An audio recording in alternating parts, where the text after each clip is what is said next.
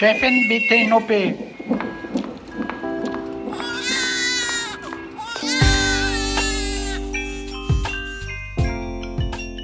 Guten Tag, liebe HörerInnen. Wir begrüßen euch ganz herzlich beim Gyncast, der völlig unzensierten gynäkologischen Sprechstunde mit Dr. Mandy Mangler. Hallo, ich freue mich. Wir, das sind Anna Kemper vom Zeitmagazin. Hallo, ihr Lieben. Und das bin auch ich, Esther Kugelwurm vom Tagesspiegel. Für euch sind wir heute schon um fünf aufgestanden, um pünktlich hier in unserem vertrauten Bereitschaftszimmer im Auguste-Victoria-Klinikum in Schöneberg aufschlagen zu können. Ihr seht, wir tun wirklich alles für euch geben vollen Einsatz. Aber Mandy, äh, du stehst eigentlich immer so früh auf, oder? Ja, normalerweise schon. Also das, ich finde, es ist eine effiziente Zeit so zum Arbeiten und äh, ich gehe dann immer joggen und das hilft zum Beispiel auch, um sich auf den Tag vorzubereiten. Wir haben uns natürlich alle auch wieder auf die heutige Folge ziemlich intensiv vorbereitet. Und ich muss sagen, dass es mir zwischendurch diesmal ganz schön schwer gefallen ist. Denn es geht in dieser 33. Folge unseres Podcasts um FGM. Und FGM, das ist die Abkürzung für den Begriff Female Genital Mutilation.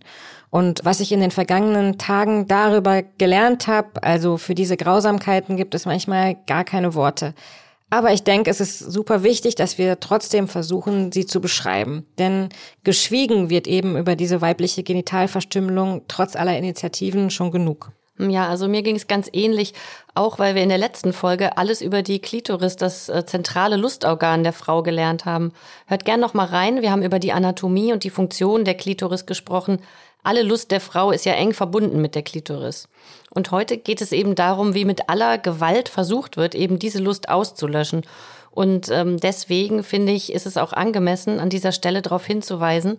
In dieser Folge geht es um Gewalt. Und wenn ihr also befürchtet, dass die Schilderungen, die wir später zitieren, euch zu nahe gehen könnten oder Erinnerungen an eventuelle Traumata wecken könnten, dann ist dies jetzt eine Triggerwarnung. Danke, Anna. Das finde ich sehr, sehr wichtig. Und mir ging es auch ähnlich in der Vorbereitung. Also ich bin nachhaltig erschüttert.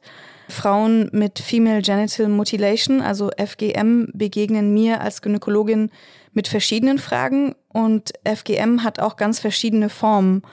Und ich kannte bis jetzt den medizinischen Teil und die medizinische Bedeutung, wenn man FGM hatte. Und ich habe mich dann in der Vorbereitung immer wieder gefragt, warum gibt es FGM? Und ich habe dazu viele Antworten gefunden in einem sehr guten Podcast, der heißt End FGM.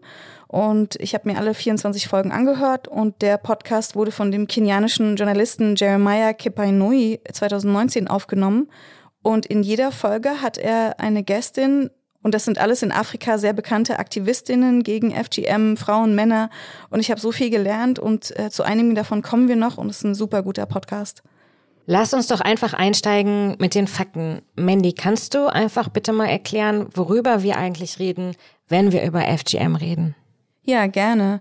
Also die Weltgesundheitsorganisation WHO, die unterscheidet ganz konkret zwischen vier Typen von FGM. Und es lohnt sich dazu, nochmal die Klitoris sich zu vergegenwärtigen. Also das haben wir in der letzten Folge auch gemacht, hast du ja schon gesagt, Anna. Und wir haben da auch ein Bild der Anatomie der Klitoris für euch ja mitgebracht und bei Instagram äh, hochgeladen. Das kann man sich dann ganz genau angucken. Ja, genau. Also dann ist die Beschreibung noch verständlicher. Also bei FGM gibt es Typ 1 bis 4, wenn ich richtig informiert bin. Ja, Typ 1 bezeichnet die Exzision, also das Entfernen des Präputium clitoridis meist mit und manchmal ohne Exzision eines Teils oder der ganzen Klitoris. Ähm, das bedeutet, die Vorhaut der Klitoris wird abgeschnitten und zudem oft noch ein weiterer Teil oder die gesamte Klitoris. Und Typ 2 ist dann die Exzision von ähm, Klitoris und Präputium zusammen mit einem Teil der kleinen Labien oder den kleinen Labien in, im Gesamten. Also der Vulvalippen. Ja, und Typ 3 bezeichnet dann die Exzession eines Teils oder der gesamten äußeren Genitalien und anschließendes Vernähen oder Verengen der Vaginalöffnung. Und das nennt man Infibulation. Und Infibulation bedeutet die komplette Entfernung der Klitoris und der kleinen Vulvalippen, ebenso wie die Innenseite der großen Vulvalippen. Also da ist nichts mehr übrig dann. Die beiden Seiten der Vulva werden dann anschließend mit allen möglichen Instrumenten wie Dornen, Seide oder Tierdarm äh, zusammengenäht, sodass äh, sie, wenn die verbleibende Haut der großen Labien heilt, so eine Brücke aus Narbengewebe im Prinzip nur noch ähm, sich bildet über der Vagina und eine kleine Öffnung für den Abfluss von Urin und Menstruationsblut wird durch das Einführen eines Fremdkörpers gewährleistet. Also wird dann Fremdkörper reingesteckt, damit es offen bleibt. Und die Beine des Mädchens, die werden manchmal dann vom Knöchel bis zur Hüfte zusammengebunden, so dass sie mehrere Wochen immobil ist, bis sich das Narbengewebe dann ähm, über diese Wunde gebildet hat. Und Typ 4? Typ 4, das fasst die verschiedensten Variationen der FGM zusammen, die nicht näher klassifiziert werden können. Also da, darunter fallen dann zum Beispiel Einritzen, Durchbohren oder Einschneiden von Klitoris und oder Vulvalippen, das Dehnen von Klitoris und Vulvalippen oder das Ausbrennen von Klitoris und umliegendem Gewebe, das Auskratzen der Vaginalöffnung oder das Einführen von ätzenden Substanzen ähm, die dann wiederum Vaginalblutung verursachen oder auch das Einführen ähm, von Kräutern mit dem Ziel, die Vagina zu verengen. Mandy, wie oft begegnet dir FGM in deiner täglichen Arbeit? FGM begegnet mir schon immer wieder in meinem klinischen Alltag und ähm, ich versuche vor allem halt auch eine gewisse Awareness zu haben für Menschen, die aus bestimmten Regionen kommen und dann ein Bewusstsein dafür zu haben, auch dass sie ähm, von FGM betroffen sein könnten. Und das sieht man dann eben meistens in der Untersuchung. Und dann muss man sich halt fragen, ob man das jetzt adressiert. Ist das ein Teil des ähm, Problems, was man da gerade ähm, bespricht? Oder mm, ja, wie geht man damit um? Sollte man sensibel tun? Alle elf Sekunden wird ein Mädchen irgendwo auf der Welt genital verstümmelt. Und das Abschneiden der Klitoris bei egal welchem Typ der Genitalverstümmelung führt natürlich zu schwersten medizinischen Problemen, wie man sich leicht vorstellen kann. Ich habe gelesen, dass äh, bis zu 250 Millionen Frauen laut Schätzungen der WHO weltweit bereits verstümmelt sind. Und bei uns in Deutschland leben mindestens 75.000 genital verstümmelte Mädchen und Frauen und ähm, schätzungsweise 20.000 sind äh, gefährdet. Und es werden mehr, auch weil so viele Menschen aus den hauptsächlich betroffenen Ländern auch hierher flüchten. In Berlin leben, das ist natürlich auch nur eine Schätzung, ungefähr 4400 Frauen, die genital verstümmelt sind und 800 Mädchen, die davon bedroht sind, äh, laut der Berliner Koordinierungsstelle gegen FGM. FGM ist ein weltweites Problem, sagt die Frauenrechtsorganisation Terre de Femme, aber einige afrikanische Länder stehen im Mittelpunkt. Die Praktik der Genitalverstümmelung bestünde vermutlich schon mehrere tausend Jahre. Die Ursprünge seien nicht ganz klar festzumachen, sagt Terre de Femme. Und eine Hypothese ist auch, dass FGM erstmals in Ägypten praktiziert wurde und sich von dort bis in den Subsahara-Raum ausgebreitet hat. Und gegenwärtig wird FGM auch in einigen arabischen Ländern und im großen Umfang auch in Südostasien, zum Beispiel Indonesien und Südamerika, praktiziert. Wir sprechen dabei von über 130 Millionen Indonesierinnen, die FGM ausgesetzt sind. Also äh, NGOs haben dort Daten erhoben und haben gesehen, dass fast alle Indonesierinnen betroffen sind. Also fünf Prozent der Babys werden dort innerhalb des ersten Monats nach der Geburt beschnitten und in 80 Prozent der Fälle sind die Eltern eben die EntscheiderInnen über die Praxis. Man kriegt als Eltern so ein sogenanntes Birth Package angepriesen und diese werden dann kostenpflichtig von vielen Krankenhäusern nach der Geburt angeboten und beinhalten zum Beispiel Impfungen oder das Piercen der Öhrchen sowie eben auch weibliche Genitalverstümmelung. In Indonesien wird FGM religiös begründet praktiziert ja, praktiziert, das klingt immer irgendwie so harmlos und besonders schlimm, wenn es dann von medizinischem Personal so professionalisiert angeboten wird auch noch. Und besonders schlimm ist es auch, wenn es im Zusammenhang mit dem Wort Beschneidung auftaucht. Und zum Wording, da kann man lange diskutieren, ob man jetzt Beschneidung oder Verstümmelung sagt, also FGM oder FGMC, also Female Genital Mutilation and Cutting. Aber Verstümmelung als Wort kann halt auch die Frauen äh, stigmatisieren. Und in Afrika, da wird es äh, in vielen Ländern als The Cut bezeichnet. Also wenn die Frauen darüber sprechen, dann sagen sie The Cut. Und wenn wir Beschneidung sagen, ähm, dann denken wir Beschneidung wahrscheinlich meistens an den kleinen Eingriff ähm, an der männlichen Vorhaut. Aber das ist mit dem, was wir eben geschildert haben, auf keinen Fall zu vergleichen weil ähm, eine Beschneidung von Jungs und Männern, das kann man natürlich auch diskutieren. Das hat aber klare und in Studien auch nachgewiesene medizinische Vorteile. zum Beispiel weniger HIV und HPV-Übertragung oder weniger Gebärmutterhalskrebs bei den Partnerinnen. Und Nachteile gibt es natürlich auch, äh, zum Beispiel eine weniger äh, sensitive Eichel. Aber auf jeden Fall ist nicht die Sexualität oder Orgasmusfähigkeit eingeschränkt, wie das äh, bei FGM aber der Fall ist. Also eine Beschneidung der Frau, also FGM hat überhaupt gar keine medizinischen Vorteile. Also würde man das auf die männlichen Geschlechtsteile übertragen, dann wäre das einfach die Entfernung des kompletten Penis, also Male Genital Mutilation, MGM. Und das hätten wir schon mal gehört, wenn da 250 Millionen Männer weltweit betroffen wären, oder? Ja, sehr wahrscheinlich. Typ 1 wäre dann sozusagen, wenn die Eichel entfernt werden würde. Typ 3 wäre dann der komplette Penis. Ähm, FGM ist sehr divers. Das macht es auch schwierig zu messen und statistisch zu erheben. Außerdem ähm, wird es auch vertuscht. Es ist ein Teil von Ritualen, Teil von Kultur. Und es gibt auch kein typisches Alter, in dem Mädchen diese traumatische Erfahrung machen müssen. Die Betroffenen werden häufig schon als Säugling oder eben im Lauf der Kindheit mit der Pubertät oder vor der Hochzeit verstümmelt. Meist von Tanten, Nachbarinnen, Großmüttern oder anderen, die das zum Teil auch unter furchtbaren hygienischen Bedingungen durchführen und keinerlei medizinische Kenntnisse haben. Und in diesem Podcast, den ich schon erwähnt habe, also End FGM, da wird mehrfach berichtet, dass FGM so als notwendiger Übergang von Mädchen zur Frau gesehen wird und FGM muss also erfolgen, um das Mädchen verheiraten zu können.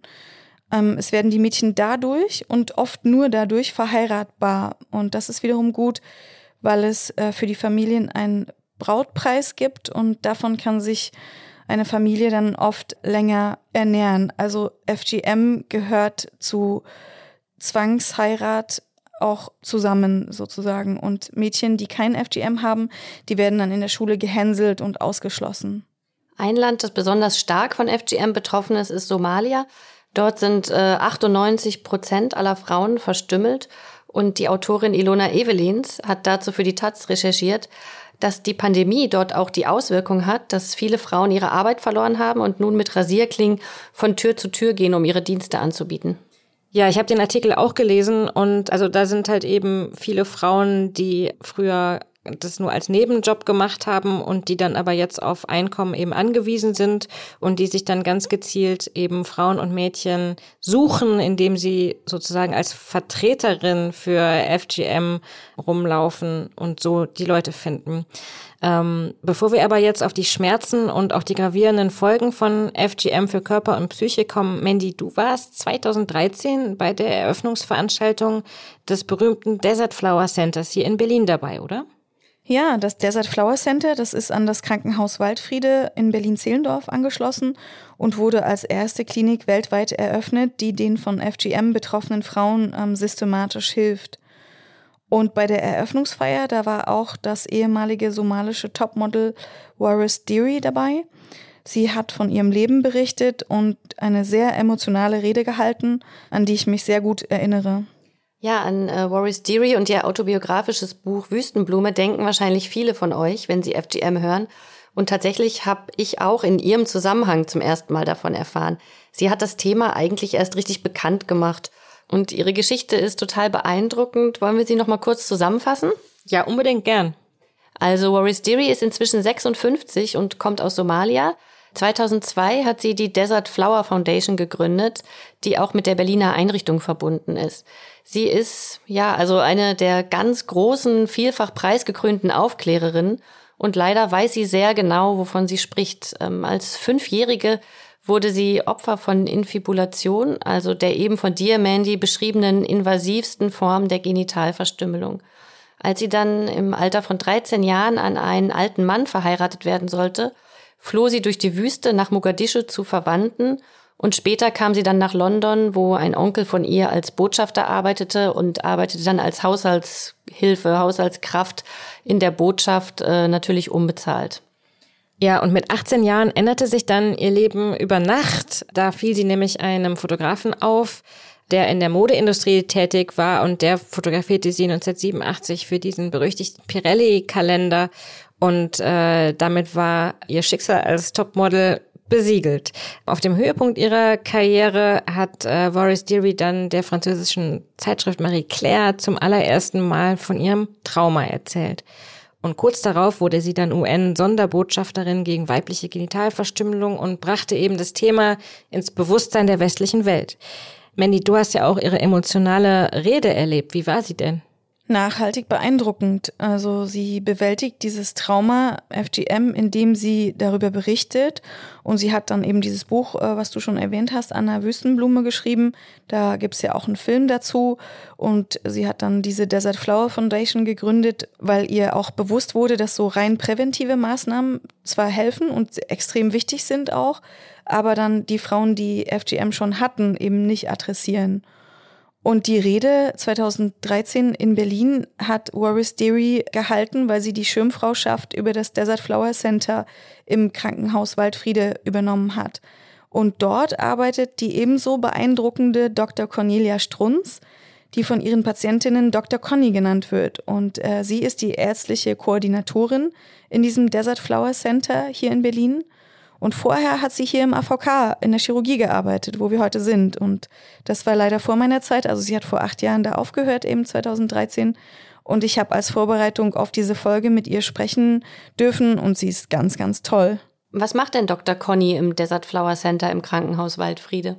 Zu ihr kommen von FGM betroffene Frauen und inzwischen hat sie äh, gut 500 behandelt, die zum Beispiel dann von, von Gynäkologinnen oder Sozialarbeiterinnen oder Vermittlerinnen ähm, und auch über die Desert Flower Foundation geschickt werden.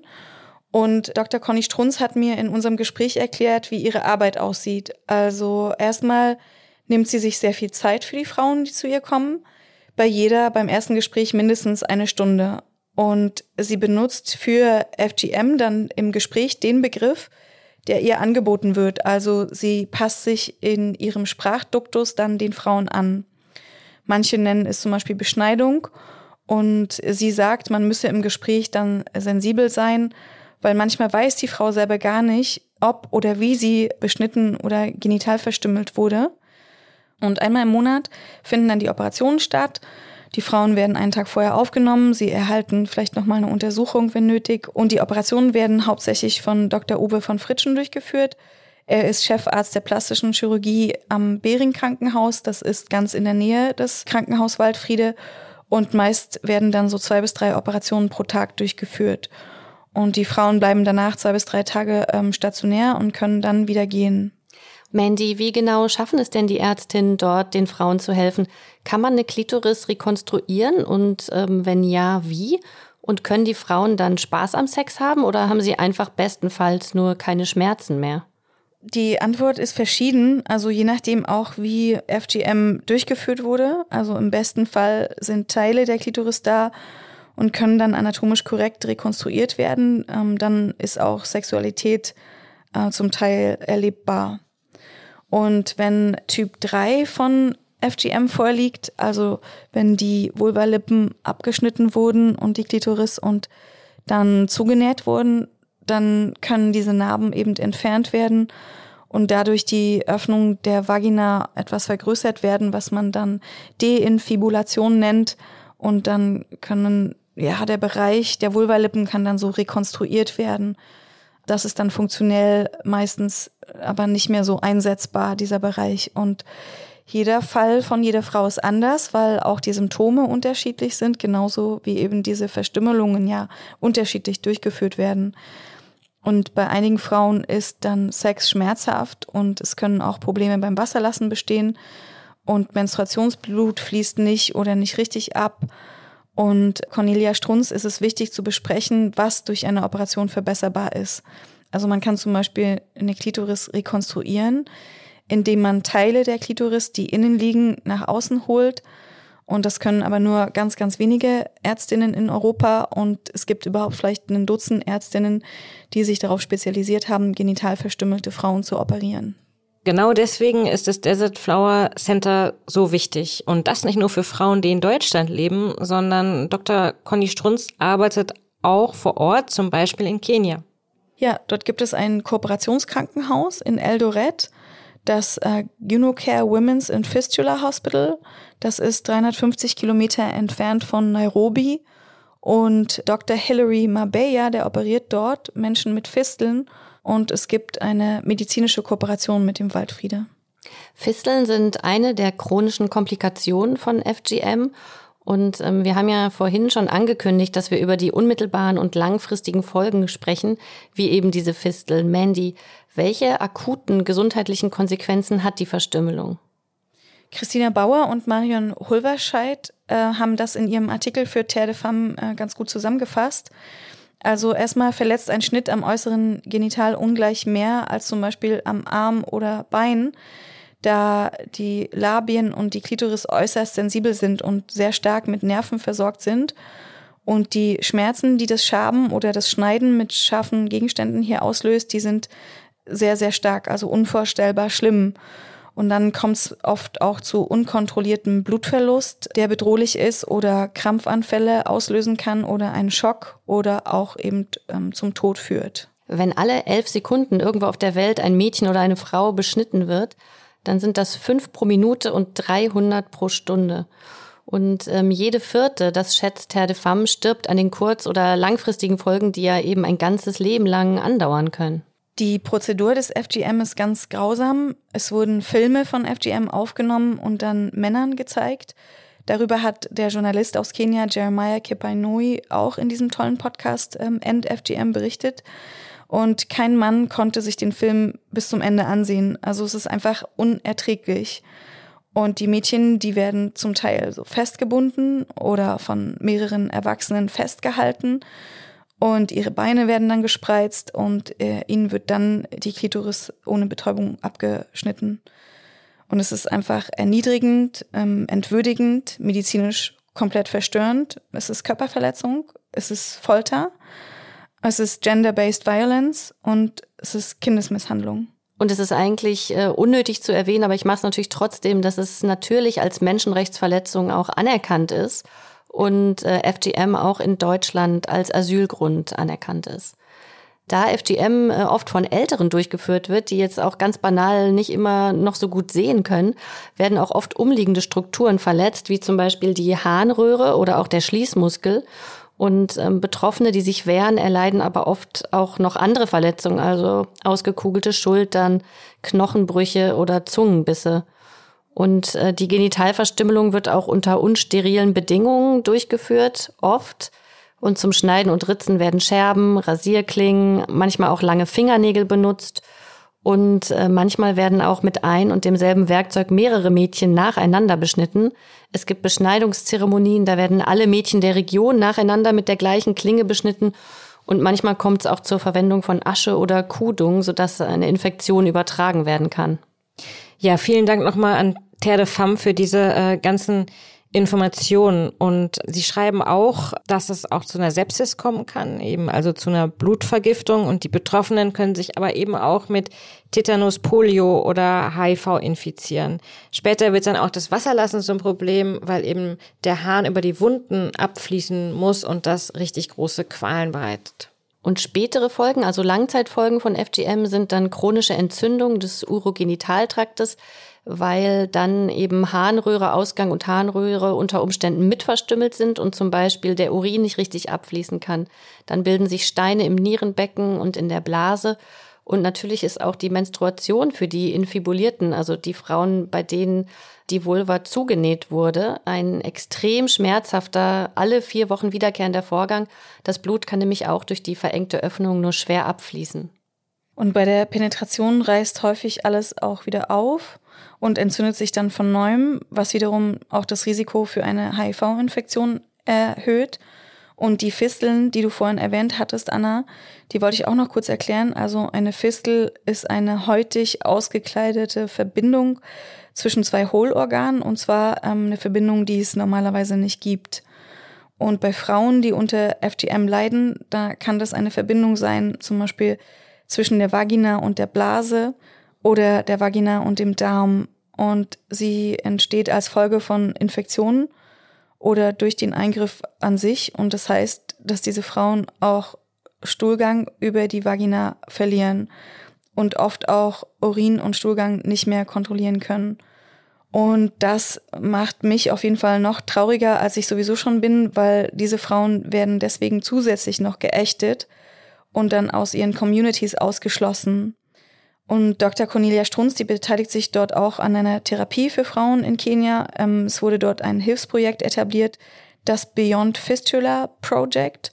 Und das Projekt hat also zum Ziel, den Frauen nach einer Fisteloperation, also einer Operation zur Herstellung der normalen Anatomie, diesen Frauen wieder eine neue Perspektive zu geben. Und sie lernen dann nähen und verkaufen ihre Produkte, um dann von dem verdienten Geld leben zu können. Und in Kenia werden dank der Unterstützung von Dr. Conny Strunz und des Krankenhaus Waldfriede und des Desert Flower Centers dann in der Nähe des Krankenhauses auch zwei Mädchenschulen unterstützt und Mädchen ausgebildet und vor Zwangsheirat eben beschützt. Also danke an äh, Dr. Conny Strunz für das Gespräch, das ich mit ihr führen durfte. Sie sagt, ähm, sie freut sich immer sehr, wenn sie eine Frau hat, die im Desert Flower Center operiert wurde und dann zur Geburt ihrer Tochter zum Beispiel wiederkommt und wenn sie weiß, dass diese Tochter niemals beschnitten werden wird. Das ist ein schöner Gedanke für sie. Und sie leistet sehr beeindruckende Arbeit, ähm, von der sie sagt, dass sie sehr erfüllend sei. Was ich ja ähm, sehr, sehr schwer erträglich finde, ist, dass dieses ähm, ja, Verbrechen FGM oft von den Müttern der Mädchen oder eben anderen weiblichen Verwandten begangen, initiiert oder geduldet wird. Ja, absolut. Also ähm, Cornelia Strunz, die wirklich viel Zeit mit den Frauen verbringt, auch in Selbsthilfegruppen, ähm, erzählte mir, dass die eigenen Eltern dann von den Frauen aber häufig verteidigt werden.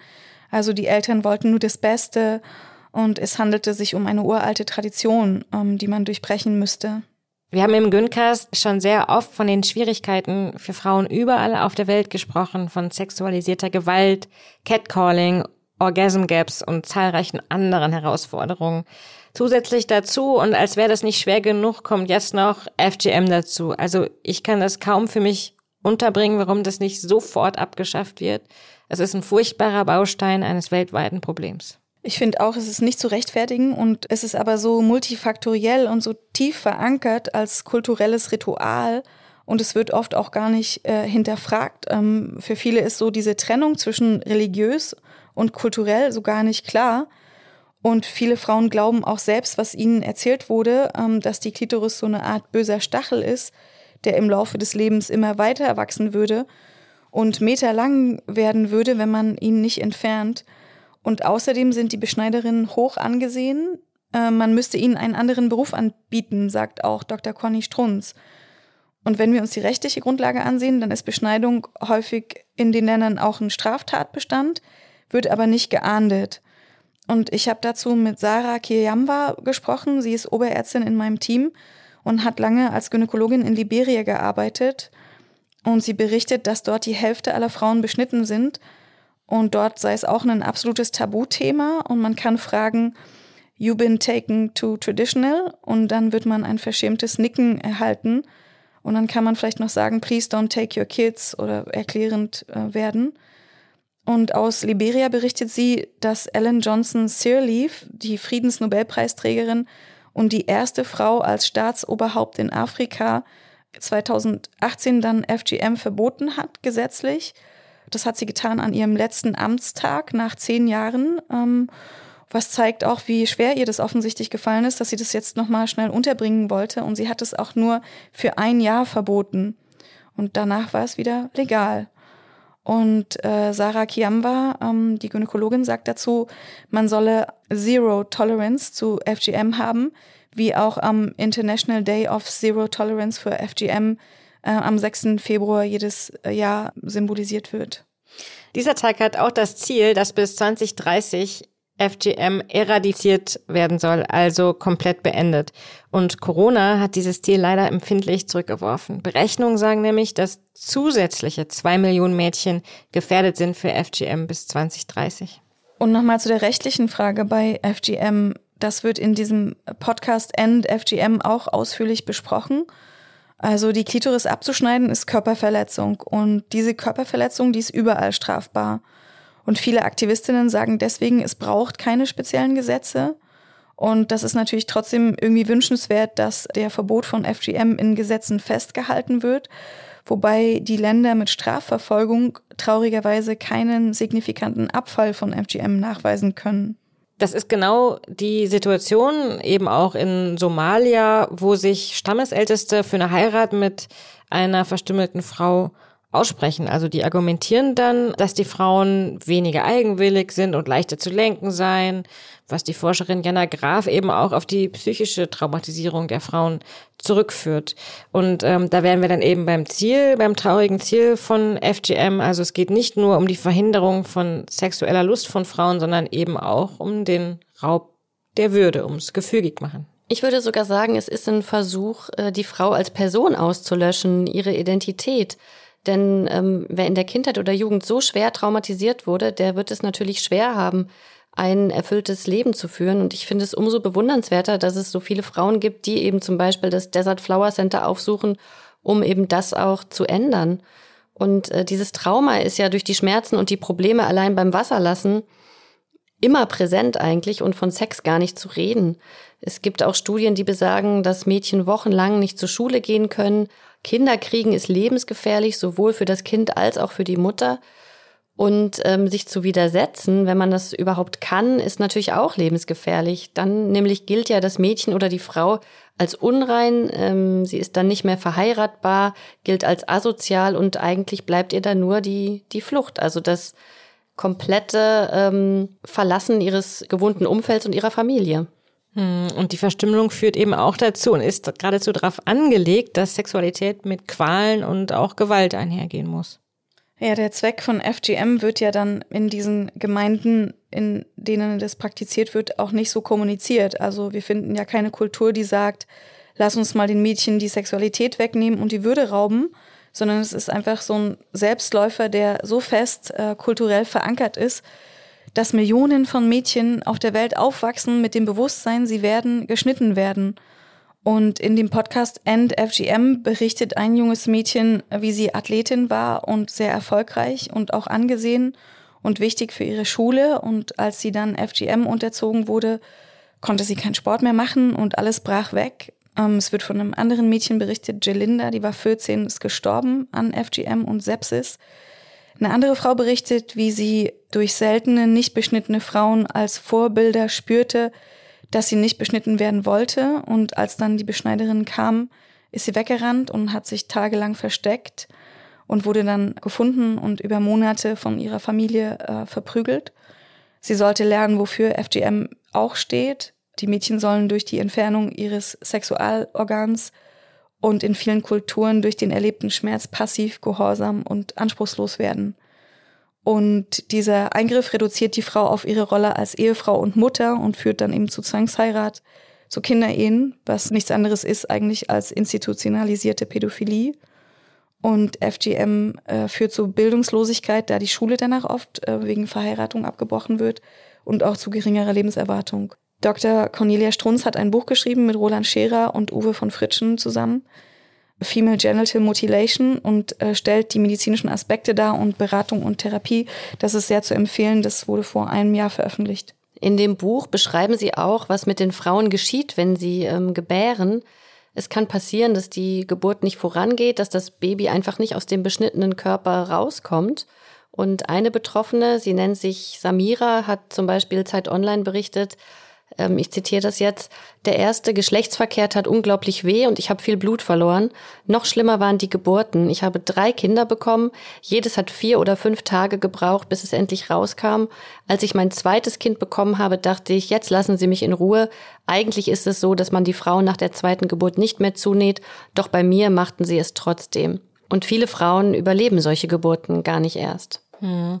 Äh, mein Tagesspiegel-Kollege Boris Buchholz konnte im Juni äh, in Berlin mit der 41-jährigen Mariato aus äh, Nigeria sprechen, die im Desert Flower Center behandelt wurde. Sie wurde mit zwölf Jahren verstümmelt und sie schildert das so, ich lese es jetzt auch mal vor. Meine Mutter hatte mich und meine beiden Schwestern bei meinem Vater abgeholt. Es hieß, dass sie mit uns in den Urlaub fahren würde. Als wir im Taxi saßen, erzählte sie uns dann, dass man dieses Ritual bei uns machen wird. Meinem Vater sollten wir nichts erzählen. Das Ritual hieß bei uns Bodo. In meinem Herzen dachte ich, dass ich das nicht machen möchte, aber ich schwieg. Meine Mutter reiste mit uns in das Dorf, aus dem sie stammt. Ich war zuvor noch nie in diesem Dorf gewesen. Mir wurde ganz komisch, als sie anfing, mich zu rasieren. Es waren viele Frauen da, es wurde Lamm gekocht. Ich habe überhaupt nicht verstanden, was los war. Meine Mama war nicht da, mein Papa war nicht da. Ich hatte nur meine Schwestern. Und dann kam eine ältere Frau, sie hat uns Spritzen gegeben, wir wurden lokal betäubt. Viele Leute waren da und versuchten mich festzuhalten. Nein, dachte ich, ich möchte nicht. Meine Augen wurden verbunden und dann war dieses Geräusch. Ich habe es immer noch im Ohr. Und dann ist es passiert. Nach mir kam meine ältere Schwester an die Reihe, dann die jüngere, aber sie hat sich gewehrt und getreten und sich den Fuß verletzt. Ihre Beschneidung wurde abgebrochen. Und zu den Folgen von FGM für sie sagt Mariato, ich hatte Schmerzen, blutete tagelang, ich hatte Angst aufs Klo zu gehen, ich war ganz lange traurig und traumatisiert und es gab keinen Tag, an dem ich nicht unter der Dusche geflucht hätte. Wenn ihr mehr erfahren wollt über den schwierigen und auch mutigen Kampf der betroffenen Frauen gegen FGM, dann hört gerne rein in den wirklich sehr guten NGFM-Podcast, den wir jetzt schon zu Recht so oft erwähnt haben, des Kenianers Jeremiah Kipainoi.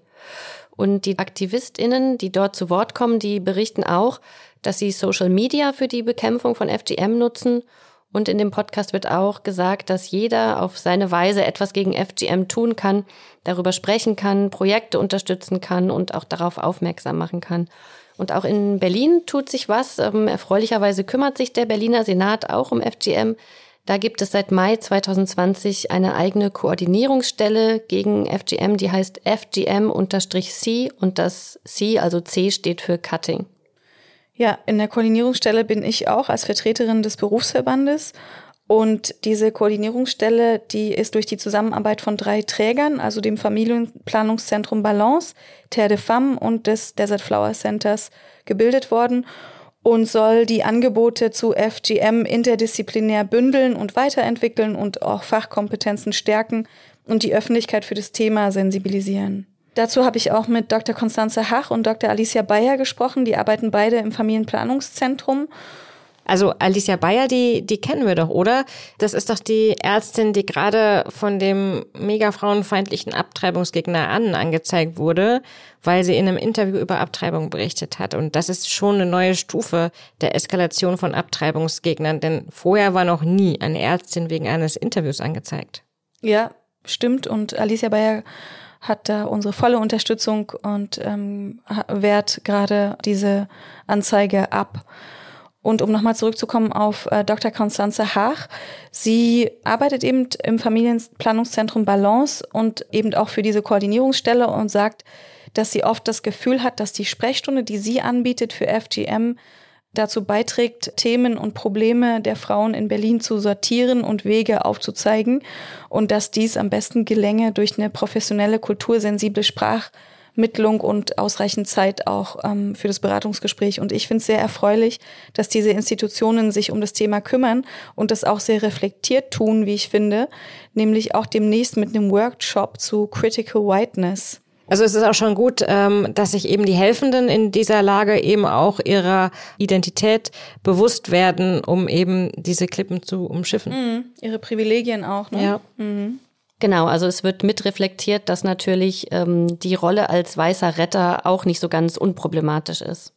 Und damit wären wir am Ende äh, dieser schweren Folge angekommen. Ja, und es gibt einen Mitbringsel ähm, heute ohne Korb und ich sag's euch einfach nur, ich habe für uns ähm, gespendet für den Förderverein Waldfriede der die Kosten der Behandlung bei nicht versicherten Frauen mit FGM übernimmt. Ähm, wir verlinken in den Show Notes, falls ihr da auch spenden möchtet. Und ich freue mich, dass wir diesen äh, Förderverein des Desert Flower Centers, ähm, zu dem auch Dr. Conny Strunz gehört, eben damit auch ein bisschen unterstützen konnten. Ja, danke Mandy. Das ist echt eine total wunderbare Idee. Das finde ich auch. Ich kann nicht sagen, dass mich dieses Mitbringsel besonders überrascht, aber ja. ähm, es ist auf jeden Fall äh, angemessen und richtig. Vielen Dank, liebe Mandy. Und auch an euch, liebe HörerInnen, vielen Dank, dass ihr mit uns diese Folge durchgestanden habt. Und auch danke, dass ihr so viele seid. 10.000 von euch folgen uns jetzt bei Instagram. Das ist natürlich total toll. Und wenn ihr Fragen an uns habt, dann wendet euch gerne natürlich vertraulich an uns, auch per Mail an güncast.tagesspiegel.de. Und gerne auch bei Vorschlägen für Folgen oder Themen, die euch interessieren. Genau, und damit wären wir also am Ende dieser Folge, aber natürlich nicht, ohne einen Ausblick zu geben auf die nächste, die 34. Folge Güncast. Und da soll es gehen um das große Thema, wie bleibe ich gesund? Danke, liebe Mandy, für deine Zeit und deine Expertise und natürlich auch danke unserem lieben Aufnahmeleiter und Producer Markus. Tschüss. Tschüss. Tschüss.